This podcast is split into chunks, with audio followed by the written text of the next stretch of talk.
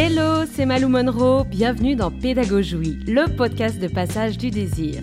Partage de connaissances, témoignages et discussions, nos invités explorent la sexualité sous tous ses angles. Hello tout le monde, c'est Malou, j'espère que vous allez bien. Je vous retrouve aujourd'hui pour un nouvel épisode Pédagogie. Mon invité du jour est coprésident de l'association Le Mac Jeune et nous allons parler ensemble de l'insertion sociale des LGBT et LGBTQIA+, en 2023. Je vous présente Isel, 24 ans, qui travaille sur ce vaste sujet depuis 2018 en tant que bénévole et lutte avec l'association contre l'isolement et les discriminations dont les jeunes LGBT+ peuvent être victimes. Bonjour Isel. Bonjour. Isel, est-ce que tu peux te présenter de la manière que tu le souhaites? Oui. Alors bon, du coup, je m'appelle Isel, j'ai 24 ans et euh, je suis coprésidente de l'asso MacJeune LGBT+. Euh, donc on est deux à la coprésidence et euh, je suis bénévole au MAG depuis maintenant, euh, je pense, deux ans et demi. Et euh, donc, en fait, j'ai décidé d'être coprésident parce que euh, je voulais un peu, bah, toujours m'investir plus en fait dans l'association, donc poursuivre le travail bénévole, mais autrement. Et voilà. Et sinon, dans la vie, je, je, fais plusieurs choses à côté. J'ai deux travails et je, je suis aussi étudiant en sociologie, voilà, et en études sur le genre. Donc, tout est lié finalement, parce que les études sur le genre, bah, c'est justement étudier euh, les questions sur le genre, les sexualités, euh, féminisme, etc. Donc voilà. D'accord. Tu avais déjà travaillé dans une asso avant? Euh, Non, enfin j'avais juste fait des trucs ponctuels, par exemple pour le Téléthon, ou des, enfin vraiment des actions ponctuelles, mais pas sur la longueur. Et j'ai vraiment commencé, enfin avec le mag, à avoir un engagement sur des années en fait. Et ça, c'était tout nouveau pour moi parce que ça représente vraiment un travail euh, à temps plein finalement ou à mi-temps à côté de, sa vie. Après, le militantisme, c'est aussi ma passion dans la vie. Enfin, c'est ce qui aussi me m'anime dans la vie et qui est aussi une des raisons pour lesquelles je suis heureux d'être en vie. Enfin, on va dire clairement, mhm. c'est c'est une raison de vivre aussi qui est, enfin, parce que c'est hyper important et pour moi, vraiment militer, c'est quelque chose qui qui est nécessaire. Enfin, à titre personnel, euh, je pourrais pas me voir ne pas militer. D'accord. Tu es non binaire. Oui. Est-ce que tu peux nous expliquer ce que c'est et du coup comment toi tu te positionnes? Oui, c'est ça. Alors euh, la non-binarité, ça regroupe toutes euh, les identités de genre qui se situent hors du spectre binaire femme-homme. Donc une personne non-binaire ne va être ni strictement homme, ni strictement femme. Donc va, va s'identifier à euh, soit les deux, soit un peu des deux, soit plutôt l'un, plutôt l'autre, soit aucun des deux pour les personnes à genre. Donc moi, je, je me situe sur sur, entre la non-binarité et la transmasculinité, on va dire, et ça, ça fluctue un peu dans, dans ces eaux-là. Mhm. Mais c'est jamais un truc très, très. Euh, enfin, très, très binaire, quoi. Je vais jamais me sentir 100% homme et 100% femme, c'est un peu, un peu les deux. Et je me reconnaissais pas dans les deux, les deux identités. Euh, euh, traditionnelles, on va dire. enfin, les, deux identités euh, définies par la société. Euh. Et la transmasculinité, du coup, qu'est-ce que ça signifie? Bah, En gros, c'est que je suis une personne transmasque, c'est-à-dire qui a été assignée femme à la naissance, mais qui s'identifie plutôt comme homme ou non-binaire. Parce qu'en fait, il faut voir ça comme un spectre, c'est-à-dire qu'on va avoir un spectre qui va de femme à homme ou de homme à femme. Et entre les deux, c'est les identités non-binaires. Et si on prend ce spectre, moi, je suis plutôt entre non-binaire et homme. On va dire, euh, dans cette zone-là. D'accord, ok. Voilà, c'est sûr, c'est plus clair peut-être de le voir comme une ligne, quoi, avec euh, deux extrémités. Euh. D'où l'accord, du coup, masculin. C'est ça. Mais après, ça veut rien dire parce qu'il y a des personnes non-binaires qui utilise tous les accords, tous les pronoms, ou euh, tel pronom, tel accord. Enfin, ça, ça dépend vraiment. Surtout que la langue française est faite de sorte à ce que ce soit malheureusement très genré. Donc, c'est compliqué pour les personnes non binaires de avoir des accords non genrés, comme en anglais. Parce qu'en anglais, on a they, them, et on peut accorder bah, avec they, them. Donc voilà. C'est pour ça que bah, moi, j'ai choisi yel parce que. Bah, c'est voilà parce que j'aime Yel et accord masculin aussi pour euh, me positionner contre mon assignation à la naissance qui est féminine. Voilà. D'accord. Pour euh, contrebalancer aussi. Merci en tout cas de nous expliquer parce que c'est pas toujours évident. Ben, tu es coprésident de l'association MacJeune LGBT. Ouais. À qui est-elle destinée? Alors, euh, bah, comme son nom l'indique, c'est une asso qui est destinée aux jeunes euh, LGBTQIA+, de 15 à 30 ans. Donc c'est une asso par et pour les jeunes, c'est-à-dire que les personnes actives dans l'association vont être des jeunes et les personnes bénéficiaires sont aussi des jeunes. Et euh, voilà, donc en soi, on ne va pas mettre à la porte des personnes plus jeunes que 15 ans, euh, parce qu'on peut avoir des dérogations pour, euh, les accepter, etc. Et puis on a toujours des moyens de rediriger les personnes qui viennent, euh, si elles sont hors de la tranche d'âge, vers d'autres assos. Mais on veut quand même rester sur cette tranche d'âge parce que ben il y a quand même des problématiques spécifiques aux jeunes qui peuvent être que discutées entre jeunes, et c'est pour ça aussi que voilà. Et puis, hmm. Donc il y a des jeunes qui peuvent arriver dans l'association et qui, au fil des années, au fil des mois, deviennent bénévoles aussi et apportent un peu euh, leur pierre à l'édifice. Euh, ça marche souvent comme ça aussi, non? Ouais, c'est ça. Bah, hyper souvent, c'est des jeunes qui d'abord vont arriver en tant que bénéficiaires, euh, vont demander de l'aide à l'assaut, puis vont aller de mieux en mieux, prendre leur marque, prendre leur place dans l'association et se dire Ah, tiens, moi aussi j'ai envie d'apporter quelque chose. Et parfois même d'un côté de rendre ce qui m'a été donné. Et, et, moi aussi de m'investir en proposant un atelier, en m'investissant dans un pôle par exemple. voilà. Alors du coup, avant de creuser tout ça, parce que c'est très intéressant, tu peux juste nous préciser la différence entre LGBT et LGBTQIA+. Qu'est-ce que ça veut dire? Alors, euh, donc LGBT, c'est un peu le, sigle euh, le plus connu, on va dire, donc qui veut dire lesbienne, gay, euh, bi et trans. Et à ce sigle ont été rajoutés donc Q, I, A et le plus. Mhm. Donc Q qui veut dire queer.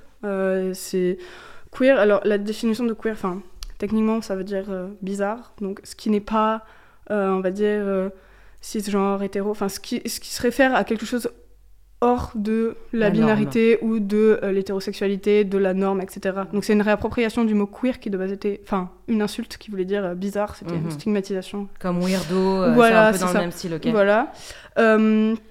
I, c'est pour les personnes intersexes, du coup, c'est-à-dire des personnes qui présentent des caractères primaires et ou secondaires euh, qui ne sont pas, enfin biologiques, qui ne sont ni strictement féminines ni strictement masculins, pardon, ni des caractères, un caractère, des caractères qui ne sont ni strictement masculins ni strictement féminins.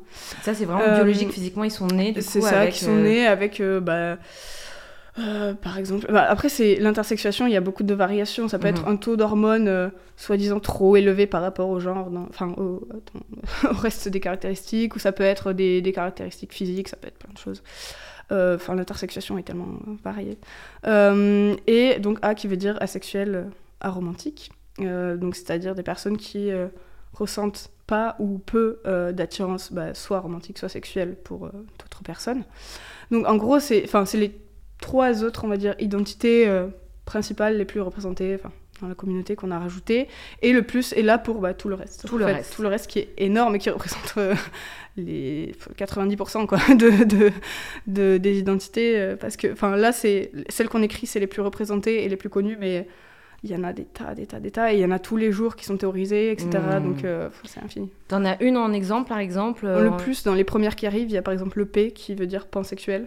Euh, donc euh, voilà, il y a. pansexuel, ça veut dire que tu. La différence entre pansexuel et bisexuel. Euh, la, fameuse, la, fameuse, question. Je sais. fameuse question. Alors, moi, j'ai la réponse, mais je te laisse répondre. alors, enfin, après, il y a omnisexuel aussi. Plein. Ok. trois. du coup, bah, bisexuel, alors, c'est une personne qui va être attirée par deux genres ou plus. Donc, ça peut être femme et homme, mais ça peut aussi être, par exemple, femme et non-binaire. Enfin, ça peut être tout un tas de genres. Euh, alors que pan, une personne pan va être attirée par euh, une personne indépendamment de son genre. Donc le genre va pas compter dans son attirance. Juste, elle est attirée par des personnes. Euh, pas, pas, par ah c'est un homme donc je suis attirée ou c'est une femme donc je suis attirée. Voilà. c'est la Après, sinon oui, voilà. Et je reviens juste sur le terme queer. Ouais. Donc tu me dis, voilà, c'est, c'est, ça représente du coup un petit peu les personnes qui sortent du cadre, on va dire, mais du coup, de tout ce que tu me, toutes les, tous les types du coup que tu m'as énumérés, pour moi, elles se retrouvent dans le queer. Donc je comprends pas trop pourquoi le queer a une appellation seule, séparée des autres. Qu'est-ce qui, qu'est-ce qui diffère? Bah, en fait, ça, ça dépend des personnes. Il y a des personnes qui aussi préfèrent s'identifier euh, comme queer pour revendiquer quelque chose. Et pour moi, derrière le terme queer, il y a une appellation qui est plutôt militante et plutôt euh, revendicatrice. Et, et pour moi, le milieu queer, c'est aussi un milieu à part dans le milieu LGBT parce qu'il y a des personnes qui vont par exemple être lesbiennes ou gays et qui vont pas se revendiquer comme militantes, comme quelque chose de, de, politique et qui vont juste dire bah moi je suis lesbienne voilà point. Enfin c'est tout. Et qui vont Hmm. pas se dire ah je suis queer c'est-à-dire que j'ai une dynamique de euh, politique de revendication. Enfin Donc pour en moi fait, le ça. queer, c'est qu'il y a un- une pour moi dimension il y a un politique. truc politique. après il y a des gens qui vont dire je suis queer pour justement pas se définir aussi. Parce que queer ça représente justement tout. Mm. et donc ça permet de- d'englober plusieurs identités. Parce que voilà. Il y a des gens qui sont pas juste strictement une orientation ou un genre ou euh, c'est Ok. Et pourquoi du coup l'asso, pour revenir à Mac Jeune, LGBT, pourquoi vous ciblez que les 15-30 ans? Euh, bah alors déjà parce que euh, bah, on est la seule asso en fait qui, euh, qui fait vraiment ça en France. Donc euh, on tient à, rester en fait et à pr- proposer ce qu'on propose. Et aussi euh, cet asso existe pareil pour les jeunes parce que bah, les jeunes sont une population malheureusement euh, discriminée qui subit beaucoup de violences que ce soit de la part des autres jeunes ou alors des institutions comme les parents, l'école, enfin tous les groupes sociaux. Et les jeunes ont souvent plus de difficultés à se défendre, à trouver de l'aide parce que bah, elles sont pas indépendants financièrement, euh, dépendent de leurs parents, dépendent de l'école, dépendent de beaucoup de choses et euh, n'ont pas forcément euh, des personnes à qui parler, sur qui s'appuyer. Donc il faut que, enfin, il y ait d'autres personnes, nous, pour, pour les accueillir aussi. Et pour représenter parfois un, un cercle social qu'elles n'ont pas malheureusement ailleurs. Mm, Tout à fait. Ouais. Et du coup, est-ce que s'il y a quelqu'un qui nous écoute aujourd'hui et euh, qui a moins de 15 ans, est-ce qu'il pourrait quand même vous contacter? Oui, euh, c'est possible euh, de venir euh, au local ou de nous envoyer un message sur Insta ou un mail. Euh, mais euh, par contre, pour les... ce qui est horrible, hein, c'est la loi, malheureusement. Mhm. Pour les personnes de moins de 15 ans, euh, il faut une dérogation d'un tuteur-tutrice ou de, des parents pour pouvoir venir à l'assaut. C'est possible, mais il faut une dérogation parce que voilà, en moins de 15 ans, malheureusement, c'est pas possible. Que 15 ans, c'est vu comme la majorité sexuelle, c'est ça? Oui, mais je Ça a un rapport mais- avec ça? Non, ça n'a pas de rapport avec ça. Je crois qu'il y a autre chose dans la loi qui fait que. Voilà. Mais après, enfin, aussi, il faut, il faut, euh, enfin, il faut savoir que il y a beaucoup de gens dans l'assaut qui, qui auront plutôt autour de, on va dire, 18-20 ans. Donc quand on a en dessous de 15 ans, je dirais 13-14, il y a aussi des dynamiques. euh, Enfin, il faut, il faut faire attention à ça, enfin, euh, à des dynamiques de différence d'âge qui peuvent être néfastes, etc. Donc on Mmh. cadre énormément par Bah rapport oui. à ça. Euh, que ce soit la dynamique entre guillemets de prédation ou, euh, ou même euh, bah, juste écart d'âge qui, qui peut être euh, malaisant pour, pour des gens très jeunes, hein, parce que 13-14 ans, c'est des collégiens qui sont confrontés à des gens qui sont fin lycée ou études sup, c'est pas pareil. Quoi. Enfin, je veux dire, ça n'a aucun rapport. J'avais pas pensé à ça. En fait, Donc, du coup, c'est vrai que vous, vous avez quand même, vous êtes quand même là pour euh, tempérer, pour euh, observer ce qui se passe, ça. parce que finalement, vous allez Mhm. avoir des mineurs Oui. avec des majeurs. C'est ça, et ça on y fait attention aussi. Bon là, euh, souvent, euh, spontanément, c'est des gens plutôt entre on va dire 16 et, et 21 ans qui viennent au MAC, donc c'est quand même une tranche d'âge assez serrée. Mais euh, quand il y a des, des extrêmes d'âge, donc des gens plutôt de 27-28 ou d'autres plutôt de 15, ben, on fait attention à ça parce que c'est Oui, puis c'est des sujets qui sont quand même très très intimes que vous abordez, c'est ça. qui ont un rapport aussi avec la sexualité et tout ça. ouais, donc, ouais, ouais, oui. Et puis surtout, c'est des jeunes en position de souvent de faiblesse, voire de détresse, ou au moins de demande, qui viennent donc, qui sont plus facilement euh, manipulables, plus facilement influençables. Enfin, voilà. hmm. C'est ça aussi. Oui, puis c'est un âge aussi, on se développe beaucoup, on se pose énormément de questions, notre personnalité, elle est en construction. Ouais. Enfin, c'est... Ouais, bien sûr. Et surtout, on ne sait pas sur quoi s'accrocher aussi parce qu'on est bombardé d'images, on est bombardé aussi de dictates un peu, et c'est hyper dur de se retrouver, de savoir qu'est-ce qu'on veut, qui on est, quoi. Clairement. Et une personne peut-être un peu plus influente, euh, plus âgée, peut euh, bien, enfin, peut nous influencer en bien ou en mal, quoi. On Ouais. est très malléable. Totalement. Mm. Donc voilà. Quels sont les besoins exprimés par les jeunes qui viennent vous voir? Alors, euh, généralement, c'est juste euh, ne plus vouloir être seul parce que ben, les jeunes arrivent, euh, se, se croient parfois seuls à être euh, gays ou trans et, euh, et cherchent du monde pour euh, partager ces questionnements et pour ne plus être seul. Donc c'est, enfin vraiment la vocation première de l'asso, je pense que c'est rompre l'isolement des jeunes euh, qui se croient seuls et qui en plus sont démunis parce qu'elles sont jeunes. Et, euh, et sinon, enfin, les demandes qui vont. euh, les demandes majoritaires, ça va être aussi des questionnements par rapport à leur identité, euh, de sexuelle ou de genre. Ils euh, savent pas exactement ils comment se positionner. comment se positionner. Ils euh, n'ont pas de potes autour d'eux. c'est ça, donc c'est vraiment une recherche Ouais. et euh, venir ch- chercher des réponses à ces questions. Donc nous, on va les informer, on a aussi des flyers euh, explicatifs, un peu sur tout. Euh, Et après, sinon, ça va bah, malheureusement parfois être des états de détresse euh, mhm. immenses. Du coup, des jeunes qui ont été mis à la rue, des jeunes qui vivent en squat, euh, des jeunes qui ont subi des violences de la part de proches ou de moins proches, et euh, qui viennent chercher refuge et, aide et assistance psy. Et voilà. Donc vous avez une assistance psy à disposition? C'est ça, on a une ligne d'écoute psy, euh, qui, euh, qui permet. Euh, du coup, on a des psychologues qui, qui, travaillent gratuitement pour nous et qui, qui sont là pour écouter les jeunes. Bon, c'est en situation de crise, parce qu'on ne peut pas avoir un suivi psy régulier. Après, on, redirige pour avoir un, suivi psy. Mais si les jeunes ont, veulent parler, bah, il y a des psys qui sont là. Et on va mutualiser à l'avenir cette ligne d'écoute avec le centre LGBTQIA, de Paris et d'Île-de-France pour avoir plus de psy, plus de moyens, plus de bénévoles. Et donc voilà, on va se regrouper pour créer un gros truc. Trop bien, parce que ce centre-là, du coup, lui touche euh, un, panel d'âge un peu plus large. C'est ça, c'est pour tout le monde, mais euh, on va travailler avec le pôle jeunesse de ce centre, euh, qui a aussi une ligne d'écoute, mais, mais voilà, on va mutualiser nos ressources. c'est l'idée. Et du coup, les, les environnements dans lesquels il y a le plus de difficultés pour eux de s'affirmer, ce sont lesquels, par exemple? Ça dépend.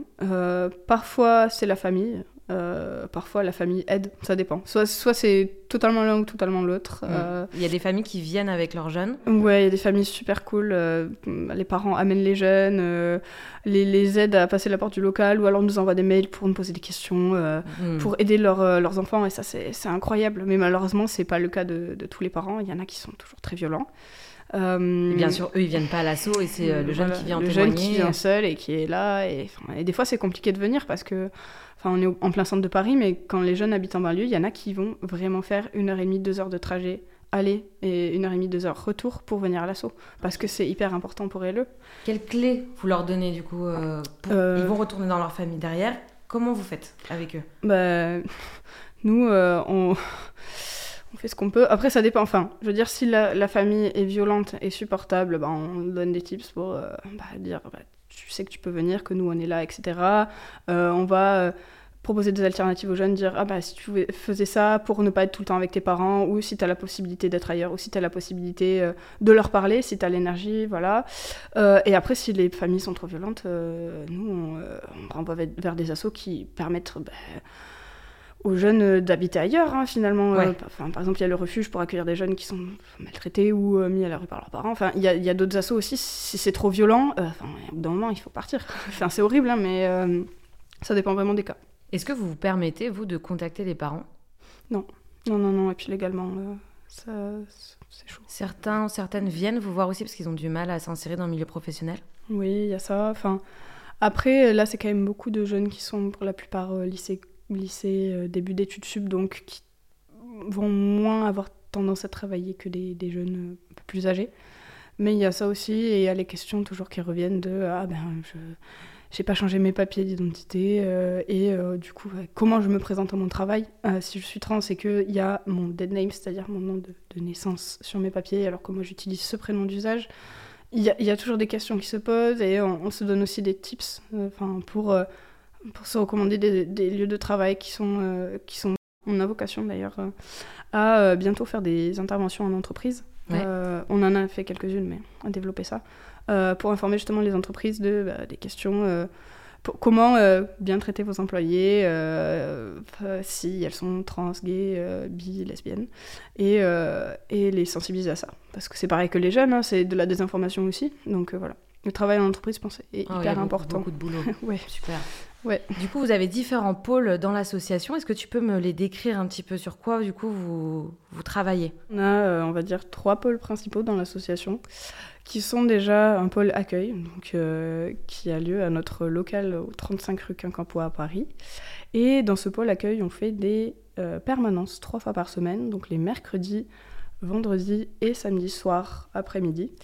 Euh, donc toutes les semaines, où on accueille des jeunes, enfin les, jeunes qui veulent venir, hmm. qui viennent passer un moment entre jeunes de la communauté, euh, pour euh, parler, manger, euh, faire des jeux, juste être là, juste partager un espace safe pour, pour vous vous encadrez toujours, vous êtes toujours là. Hein, Et nous, on accueille. On est dans, chaque permanence, il y a deux, trois accueillants, accueillantes mhm. qui, qui, sont là pour accueillir les jeunes, les présenter aux autres jeunes, leur présenter l'assaut, les, réconforter ou leur apporter bah, une écoute active si besoin. Enfin, vraiment, on est, on est formé à s'adapter à tout type de situation, tout type de jeunes. Euh, donc euh, on, on, est là pour, euh, pour elles et, et pour assurer leur bien-être et pour aussi ben, faire attention aux potentiels problèmes qu'il pourrait y avoir. Et, et pour, au sein de l'assaut. Au sein de l'assaut et être là. Comme autre pôle, on a le pôle intervention milieu scolaire, donc IMS. Et dans ce pôle, les bénévoles et aussi services civiques, parce qu'on a des services civiques, euh, assure des interventions dans les collèges et lycées d'Île-de-France, donc dans toute la région. Juste en Île-de-France Ouais, ouais, ouais. Et Parce qu'en euh, fait, c'est là, c'est le centre parisien qui s'occupe de ça. C'est ça. Mais après, euh, enfin, si on ouvre des antennes dans d'autres dans d'autres villes de France, il y aura aussi des interventions. pareil, dans les villes, ce sera la même chose. Mais là, pour l'instant, c'est à Paris. Et, Mais vous n'avez pas qu'un centre à Paris non, on va. En fait, on en avait un à Lyon qui a fermé. Là, on a pour euh, projet d'en ouvrir un à Montpellier. Donc voilà, c'est en fonction de la demande du terrain. Euh, des collectifs bénévoles présents sur place aussi, parce qu'il faut du monde pour faire tourner une antenne. et à Paris, on a la chance d'être très très nombreux, parce que c'est la capitale et que c'est hyper centralisé. Mhm. Mais c'est pas le cas forcément euh, dans d'autres endroits. Donc c'est en fonction de ça aussi.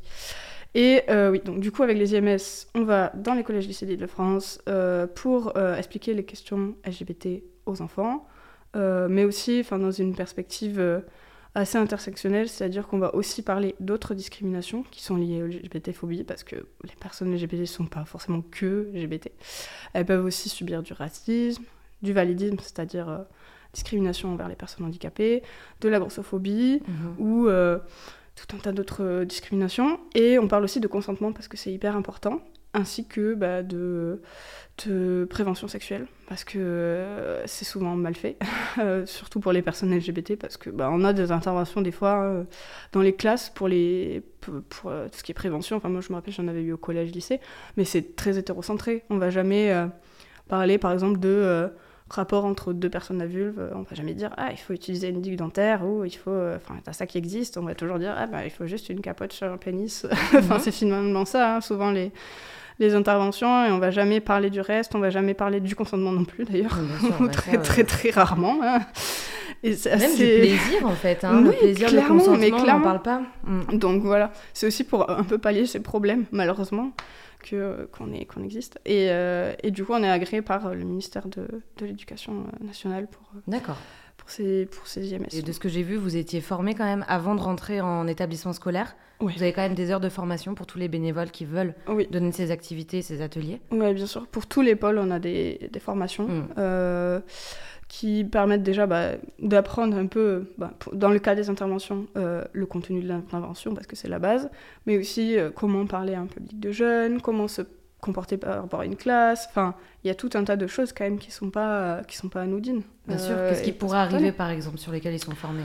Euh, bah, il y a aussi, euh, ce qui peut arriver, c'est que les, les, personnes qui viennent faire l'intervention se fassent euh, elles-mêmes insulter. Donc ça, c'est, enfin, il faut, c'est, très rare, hein, heureusement, mais généralement les jeunes sont très sympas, il n'y a pas de souci. Mais il faut aussi être préparé à recevoir des remarques ou même des questions qui, sans vouloir être méchantes, peuvent être dérangeantes parce que, bah, par manque d'informations. Hmm. Donc c'est des questions par rapport à, j'imagine, je sais pas, par rapport à comment vous avez des rapports sexuels ou choses comme ça. Oui, c'est ça. Ou alors pour une personne trans, on va lui dire ah euh, t'es une fille ou t'es un garçon ou genre des, choses comme ça, enfin qui sont qui sont pas méchantes, qui sont juste euh, dans l'esprit des enfants une question qui voilà, mais euh, qui hmm. peuvent être qui peuvent blesser. Hmm. Donc enfin il faut être prêt. À comment vous répondez à ça avec diplomatie et pédagogie? La base de l'IMS c'est il n'y a pas de questions bêtes, posez vos questions et nous on est là hmm. pour y répondre et pour justement vous apporter des réponses à tout. Et enfin voilà. Après, s'il y a des problèmes et qu'on se fait clairement insulter, là, on va dire bon, non. Il y a des professeurs aussi qui sont dans la salle, qui sont là pour réguler, si jamais. Mais, euh, mais au niveau des questions, euh, on prend tout et voilà. ok, donc l'éducation nationale, quand même, vous supporte là-dessus. Oui. Et derrière oui, oui, oui. Ouais, ouais, ouais, c'est, cool.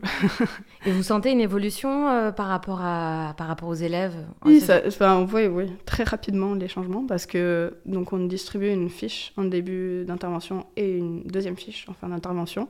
Et, euh, et on voit, euh, des fois, on a des, des, remarques assez violentes en début d'intervention, par exemple, parce qu'on pose des questions comme Si ton meilleur ami était gay, que ferais-tu?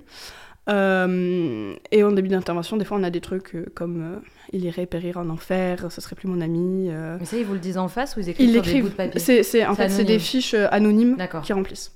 Et à la fin, on voit que ah non, en fait, ça va, je l'accepterai. Enfin, donc on voit que c'est aussi de la désinformation, malheureusement, hmm. et que les, les, élèves et les gens, de manière générale, ont des a priori par rapport à des sujets qu'elles connaissent pas. Et finalement, quand pendant deux heures, il y a euh, une asso de, jeunes euh, queer, euh, homosexuels, trans qui viennent leur parler et qu'elles voient qu'en fait c'est des êtres humains normaux. Finalement, ils se disent Oh, bon, ça va, il n'y a pas de problème et, et ça va très vite. Et c'est plutôt de la désinformation que de la méchanceté. Enfin, c'est horrible, hein, mais les discriminations, c'est aussi de la méconnaissance. Tout à fait. Et, de la peur. Et, de la peur et des, des, clichés sociaux mmh. complètement absurdes. Quoi. Donc vous laissez vos coordonnées derrière aussi pour ceux qui pourraient potentiellement avoir envie de vous contacter oui, c'est ça. Bah, on a d'ailleurs beaucoup de jeunes euh, qui viennent au MAG suite aux interventions, donc euh, des jeunes concernés et qui découvrent le MAG dans leur collège-lycée et qui après restent. Donc on leur donne notre Insta ou euh, notre mail si jamais. Ça doit être super gratifiant quand même quand ça arrive, ça. Ouais, c'est super. Et puis on se dit, ah, c'est trop bien. Et puis après, il y a des. Enfin, les... quand il y a des gens qui ont fait des interventions et qui voient revenir les jeunes au local, hmm. disent, ah, c'est trop bien. Est-ce que vous avez un troisième pôle à Paris sur lequel vous, vous êtes activiste aussi? Ouais, on a aussi un pôle euh, qui s'appelle maintenant, je crois, Loisirs et Culture, mais qui s'appelait Bien-être jusqu'à il y a deux jours, euh, qui euh, permet de regrouper toutes les activités de, de loisirs, c'est-à-dire sorties culturelles, que ce soit théâtre, musée, cinéma, sorties aussi de loisirs comme patinoire, on a eu tout un tas de trucs, enfin, sportive, pique-nique, voilà. Hmm. Tout ce qui est sympathique et euh, hors, euh, hors permanence. Quoi. On a aussi des ateliers euh, qui sont plutôt hebdomadaires ou, ou, mensuels par rapport enfin, qui font partie de ce pôle, par exemple atelier dessin, atelier écriture, atelier linogravure, on a eu tout un tas de trucs en fonction de ce que proposent les bénévoles aussi, qui sont parfois intéressés par un sujet ou, ou le maîtrisent et décident de proposer ça. On fait des ateliers, ouais, même déco, on a peint le local aussi. Ça ressemble à quoi, à quoi un petit peu à l'intérieur quand on rentre? Alors, on rentre, euh, tout est. Enfin, la plupart du local est de plein pied parce que ben, c'est PMR. Il y a juste la cave qui n'est pas PMR, malheureusement. Donc, mais personnalité à mobilité. Ouais, c'est ça. Euh, on, on, rentre. Personnalité, non. Personne. personnalité. on accepte que les personnalités, s'il vous plaît. Les VIP. Les, les VIP. À personnalité. Oh là, je reprends. Personne à mobilité réduite. Ok. C'est ça. Du coup, on rentre. À droite, on a une table principale euh, qui fait à peu près une dizaine de places où souvent les jeunes viennent jouer à des jeux parce qu'elle est immense et que tout le monde est autour. D'accord. Après, on a un petit couloir avec de chaque côté euh, des documentations pour euh, la prévention des risques, prévention ou explications sur les sexualités des genres. on a une bibliothèque aussi dans le couloir. Et ensuite, on a un deuxième petit salon avec une petite table et des canapés de chaque côté. Et au fond, on a un dernier espace avec une grande table qui permet aussi aux jeunes de se retrouver autour d'une table, mais mm, peut-être plus petite et moins flippante aussi, hmm. parce qu'arriver dans un groupe de 10 personnes autour d'une table, ça peut être des fois... Bien sûr. Voilà. Du coup, ça permet aussi de s'isoler ou de faire autre chose pour séparer les espaces, faire un autre jeu. Et on a aussi des canapés au fond. Et en dessous, on a encore une cave mhm. avec d'autres canapés qui permettent justement d'être au calme total. Et euh, si jamais il y a des jeunes qui veulent parler de euh, sujets spéciaux, qui veulent s'isoler pour pas avoir de bruit, parce que des fois c'est hyper stimulant au niveau bruit, même si on fait attention à pas avoir de bruit, on a vraiment un décibelmètre pour que ça soit accessible aussi aux personnes ah qui ont besoin de ne pas avoir de bruit. Ok, ok, trop bien. parce que, enfin, des fois, euh, niveau neuroatypie, c'est hyper compliqué. Hein, euh, mm. Même si le local résonne pas, enfin, des fois, euh, quand on est 15 dans un local, ça fait du bruit.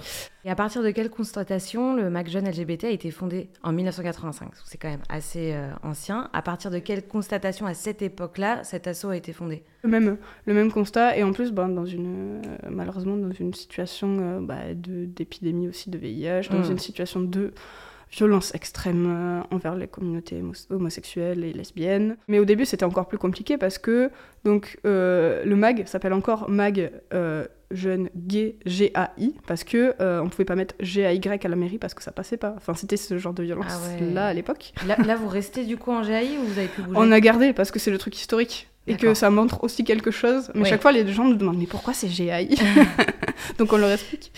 Mais ouais, vous le laissez en fait pour montrer aussi à quel point. À quel point quand même euh, ça a été créé dans un contexte qui n'était pas du tout favorable, hein, malheureusement.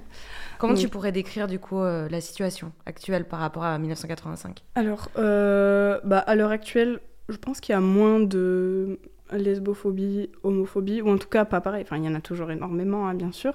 Mais euh, c'est moins tabou déjà, c'est plus combattu, c'est plus considéré, c'est... Enfin, on sait que c'est là et on fait en sorte de le combattre. Par contre, euh, maintenant, ce qui euh, pose problème à la société, c'est les personnes trans qui se font énormément discriminer, qui subissent beaucoup de violences, et surtout les, les, trans, les personnes trans jeunes.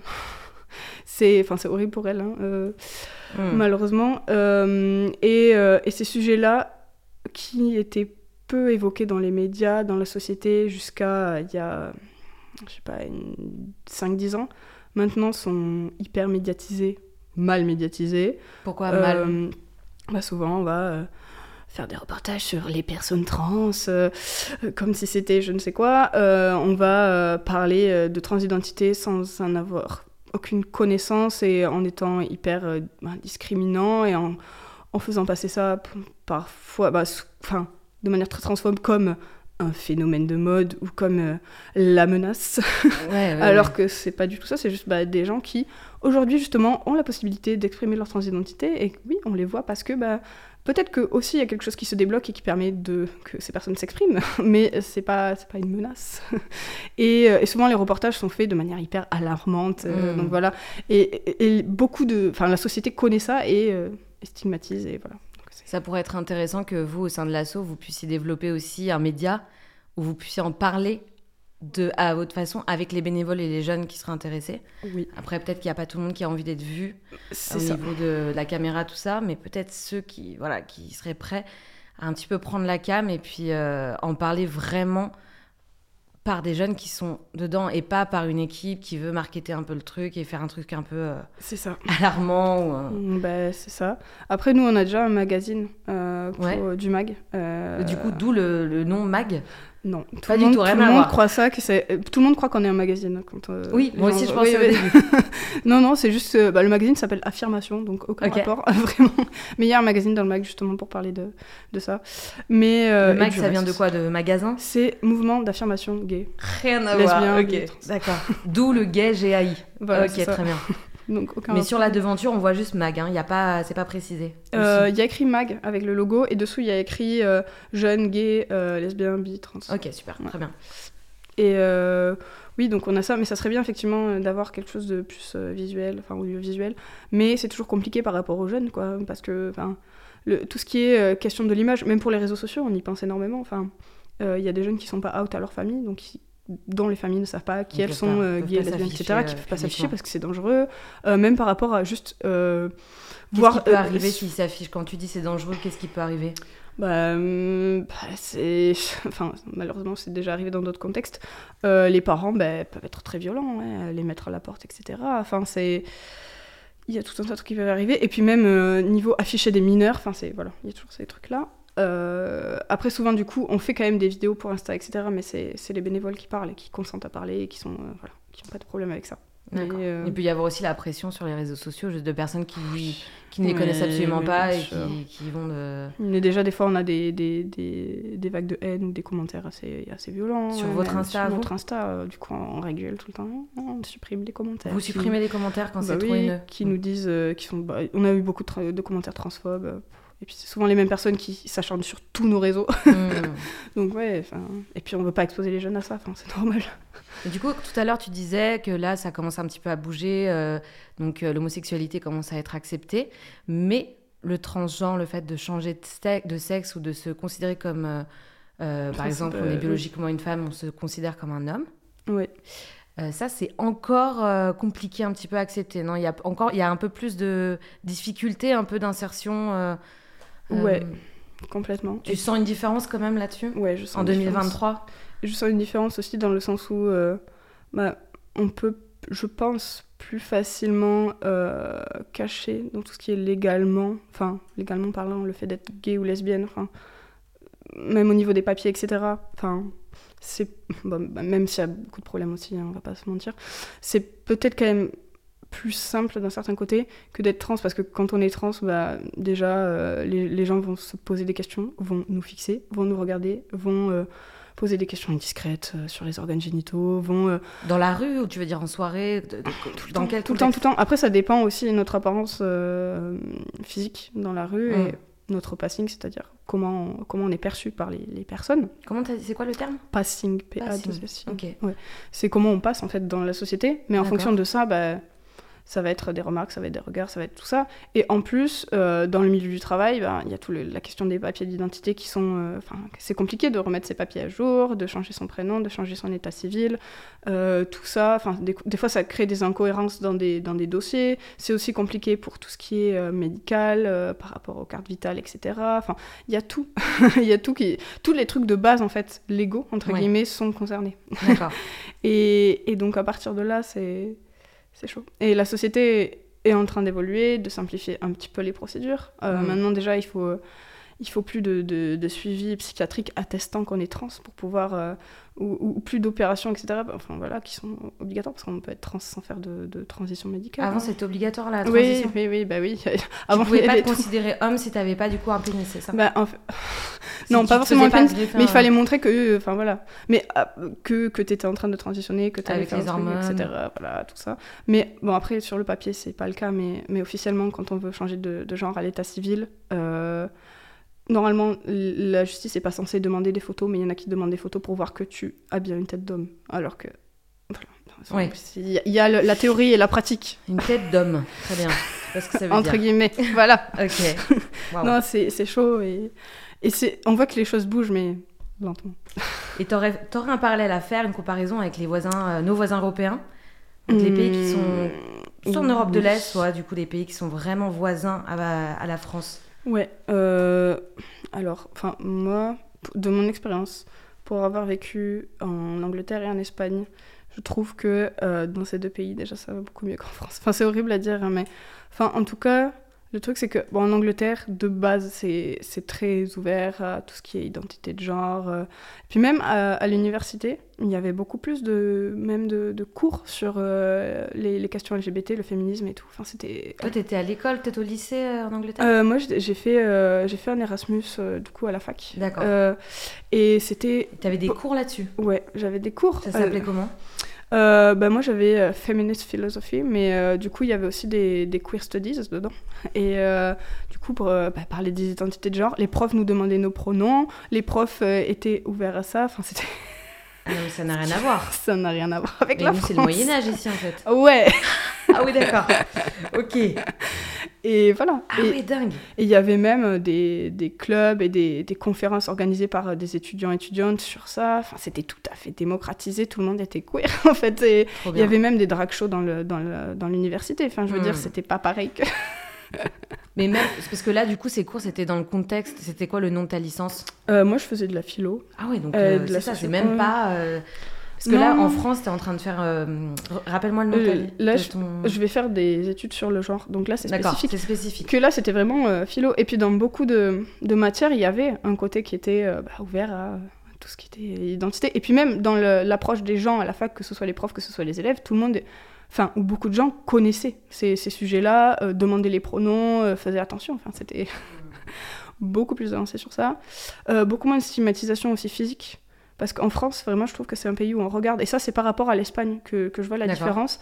En Espagne ou en Angleterre, se balader dans la rue et euh, avoir une apparence euh, queer ou euh, pour une personne sexisée, donc vue comme femme par exemple, avoir une jupe courte. En France, ça va être euh, enfin, ça va être euh, hyper stigmatisé. Enfin, moi, enfin, il y a des habits que je peux pas mettre dans la rue en France et que je pouvais mettre en Espagne sans me poser aucune question. Enfin, il y, a tout, tout, un tas, tout, un tas de trucs, en fait. c'est de manière générale qui, qui, sont hyper conservateurs en France, c'est horrible. Il y a moins de jugement, euh, moins de jugement du coup beaucoup moins de jugement, de jugement dans comment tu t'habilles, comment tu te comportes, ce que tu fais c'est beaucoup plus chill et, ça, ça, repose. Et en hmm. revenant en France, c'est vraiment ce qui m'a marqué. Je me suis dit, mais ah, c'est horrible en fait, j'avais oublié ça. C'est analyser, juger. Euh. Ouais. ouais, non mais. on, est on est connu pour ça aussi en France. Hein, euh. Ouais, ouais, ouais. ouais. Et, et, voilà, donc ça s'ajoute à, tout le reste et, c'est chaud. Ouais. Et oui, voilà. Et par rapport à l'Espagne aussi, c'est que bah, je pense que l'Espagne a fait passer des lois plus tôt, que ce soit pour le mariage ou euh, même PMA, GPA, etc. C'est complètement démocratisé en Espagne. Et nous, c'est des trucs qui arrivent et tout le monde est en mode oh là là, oh my god, c'est genre un truc exceptionnel alors que là-bas c'est genre accepté, normal socialement, quoi, on va dire. D'accord. Donc il y a ces décalages-là. Après les autres pays, je sais pas vraiment, mais je sais que par exemple en Belgique, il y a beaucoup plus de budget, par exemple pour les assos LGBT, qu'on n'a pas ici. Enfin, voilà. Après, on n'est pas les pires hein, non plus. Enfin, faut pas, voilà. Mais il y a toujours du progrès à faire partout. Les pays flamands aussi, ils ont été assez euh, précurseurs là-dessus. hein. Oui, oui, oui. Avec aussi, euh, bah, l'école, ça commençait déjà. On essayait de pas trop genrer euh, les élèves, même dans les Ouais. toilettes, tout ça. Est-ce que tu peux rappeler aux auditeurs, aux auditrices, les réseaux sur lesquels on peut vous suivre et vous contacter? Oui, alors on est très actifs, actifs sur Instagram. Donc notre page c'est mag underscore jeune underscore LGBT. Euh, vous pouvez retrouver beaucoup d'informations sur notre Insta. On met à jour nos activités. Euh, voilà, on poste un peu par rapport à, à ce qu'on fait. Et sinon, on a, euh, on a un site internet euh, qui, euh, qui s'appelle aussi Mag Jeune LGBT. Enfin, vous tapez Mag Jeune dans Google, ça va sortir direct. c'est les deux principaux. Après, on a aussi un Facebook et un Twitter, mais qui sont moins actifs. Et pour ceux qui voudraient soutenir aussi l'assaut Oui, vous pouvez participer à notre euh, cagnotte qui est en ligne et qui est sur Helloasso. On, on l'a aussi mise dans la bio Insta euh, pour soutenir les, les actions de l'asso euh, parce qu'on en a besoin toujours. Super, merci beaucoup Isel, merci d'avoir partagé ce moment avec nous, avec tous nos auditeurs et toutes nos auditrices. J'espère que ça s'est bien passé pour toi. Bah, très bien, moi j'étais trop contente d'être là. je l'ai déjà dit, mais je le redis. Et bah, c'est très bien de leur dire et je te redis, moi c'est un plaisir de te recevoir ici. Et merci d'avoir écouté cet épisode du podcast Pédagogie, animé par moi-même, Malou Monroe, et conçu par Passage du Désir, l'enseigne dédiée au développement durable du couple. Vous pouvez retrouver Passage du Désir en boutique, sur internet, mais aussi via leur Instagram où ils sont à l'écoute de vos suggestions pour de futurs épisodes. Et bien sûr, n'hésitez pas à vous abonner. Merci beaucoup, à bientôt.